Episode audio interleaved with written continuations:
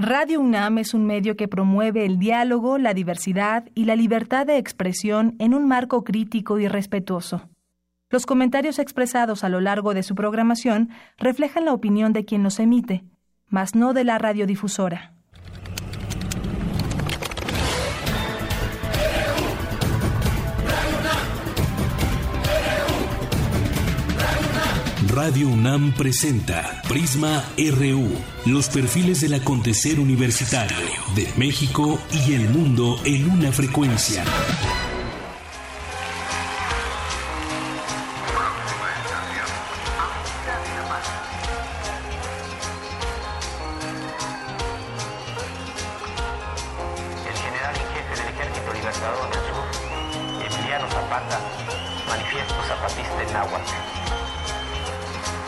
al pueblo de México, a los pueblos y gobiernos del mundo.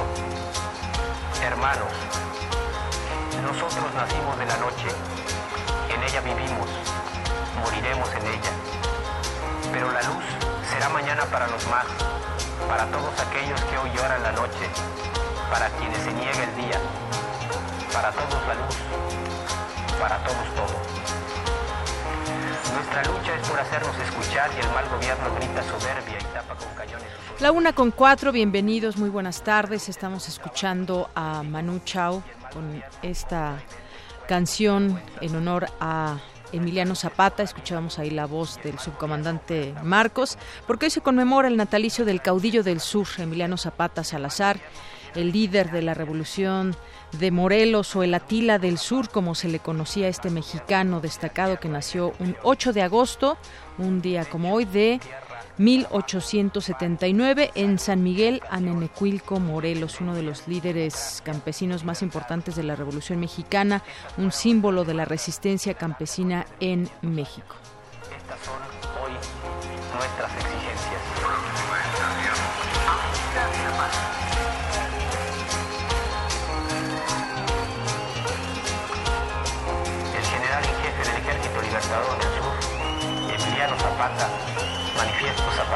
Al pueblo de México, a los pueblos y. Así arrancamos hoy Prisma RU. Gracias por estar con nosotros. Mi nombre es Deyanira Morán. Le doy la más cordial bienvenida para que se quede con nosotros de aquí a las 3 de la tarde. Eh, tendremos información universitaria, entre otras cosas, sobre Justina, este robot de la UNAM que ganó el mejor lugar iberoamericano. Tendremos todos los detalles más adelante. También lo que está haciendo el Instituto de Ingeniería de la UNAM y la CONAGUA para eh, pues un monitor sobre la sequía. Ya le tendremos también toda esta información. También platicaremos el día de hoy sobre pues el consumo de drogas. ¿Por qué crece? ¿Por qué seguimos hablando de este tema en un sentido pues eh, bastante lamentable de cómo suben las cifras, cómo sube eh, el consumo de drogas, sobre todo ahora lo que se destaca en esta en esta encuesta es el número de mujeres mexicanas que está consumiendo drogas. Ya le platicaremos al respecto de este tema.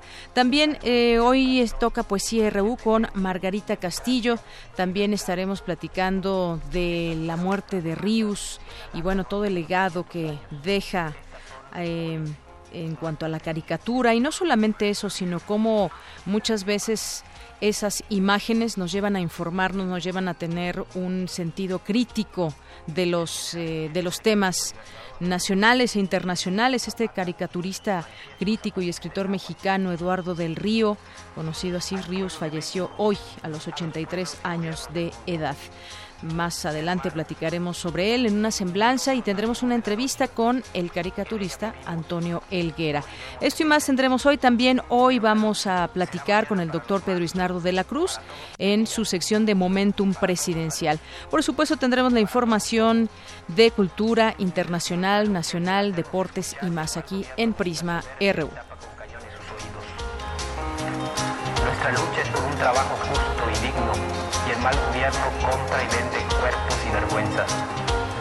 Nuestra lucha es por la vida y el mal gobierno oferta muerte como futuro. Nuestra lucha es por la justicia y el mal gobierno se llena de criminales y asesinos. Nuestra lucha es por la paz. Portada RU.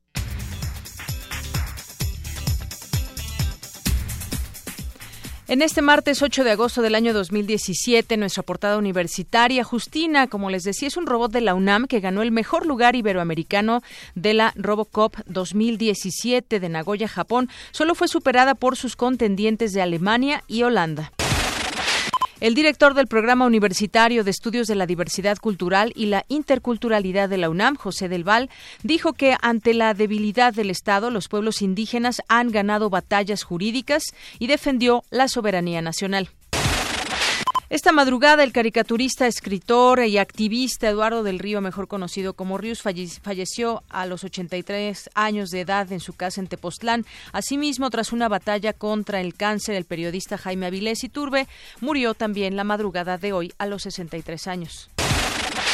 Hoy en nuestra portada nacional, la Procuraduría General de Justicia tiene aseguradas no solo las cuentas bancarias del exgobernador de Veracruz, Javier Duarte, sino también las de su esposa Karime Macías, a quien investiga por los delitos de enriquecimiento ilícito y defraudación fiscal. Ya más adelante comentaremos todo lo que tiene en su haber, entre ella tres, cuatro departamentos de lujo en Nueva York y además miles y millones de pesos en joyas. Mientras el Consejo General del Instituto Electoral del Estado de México realiza su sesión sobre el cómputo final de la elección de gobernador, simpatizantes de Morena protestan afuera de la sede encabezados por la excandidata Delfina Gómez. El presidente de la extinta Asamblea Constituyente, Alejandro Encinas, condenó el proyecto de sentencia que busca invalidar artículos de la Carta Magna y pidió audiencia a la Suprema Corte. El secretario de Energía, Pedro Joaquín Codwell, anunció el fondeo de, de dos proyectos eólicos privados mediante recursos de la Banca de Desarrollo por un total de 680 millones de dólares. Malio Fabio Beltrones, expresidente del PRI, afirmó que no importa si en 2018 gana Andrés Manuel López Obrador, lo que necesita el país es que gane alguien capacitado para gobernar. Bueno, y no solo él está hablando, sino también otros personajes importantes del PRI que quisieran ser o ya levantan la mano o levantan la voz para ser o tratar de ser los candidatos del PRI que llega hasta donde se ve un poco debilitado a esta importante reunión que tendrán en próximos días. Los coordinadores parlamentarios en el Senado de la República se encuentran en una reunión con empresarios para abordar el tema de la renegociación del Tratado de Libre Comercio con América del Norte. Pese a las nuevas políticas migratorias estadounidenses en los primeros meses del año fiscal 2017, el número de visas agrícolas H2A creció un 20% respecto a 2016. La Asociación Nacional de la Industria Química alertó que la primera subasta de óxido de etileno realizada por Pemex aumentó el costo de este insumo fundamental del sector y provocará el cierre de plantas. El cártel de Tláhuac, así llamado por muchos, liderado por Jesús Pérez Luna alias El Ojos, intentó infiltrarse en el gobierno municipal de Valle de Chalco, reveló a un diario el alcalde de este municipio, Ramón Montalvo. Alrededor de 400 personas en contra de la construcción del nuevo aeropuerto de la ciudad bloquean Avenida Texcoco y Periférico. La Procuraduría de Justicia realizó un operativo con más de 500 elementos a pie y por aire por toda la colonia Independencia en Monterrey, Nuevo León. La Secretaría de Marina aseguró 18 toneladas de ácido fenilacético, sustancia utilizada para elaborar droga sintética de nueva cuenta en el puerto de Manzanillo, en Colima. Una debilitada tormenta tropical, Franklin, cruzaba el martes la península de Yucatán en México con intensos aguaceros tras entrar a tierra por la costa del Caribe. Hoy en nuestra portada de Economía y Finanzas, el saldo de la red internacional disminuyó 150 millones de dólares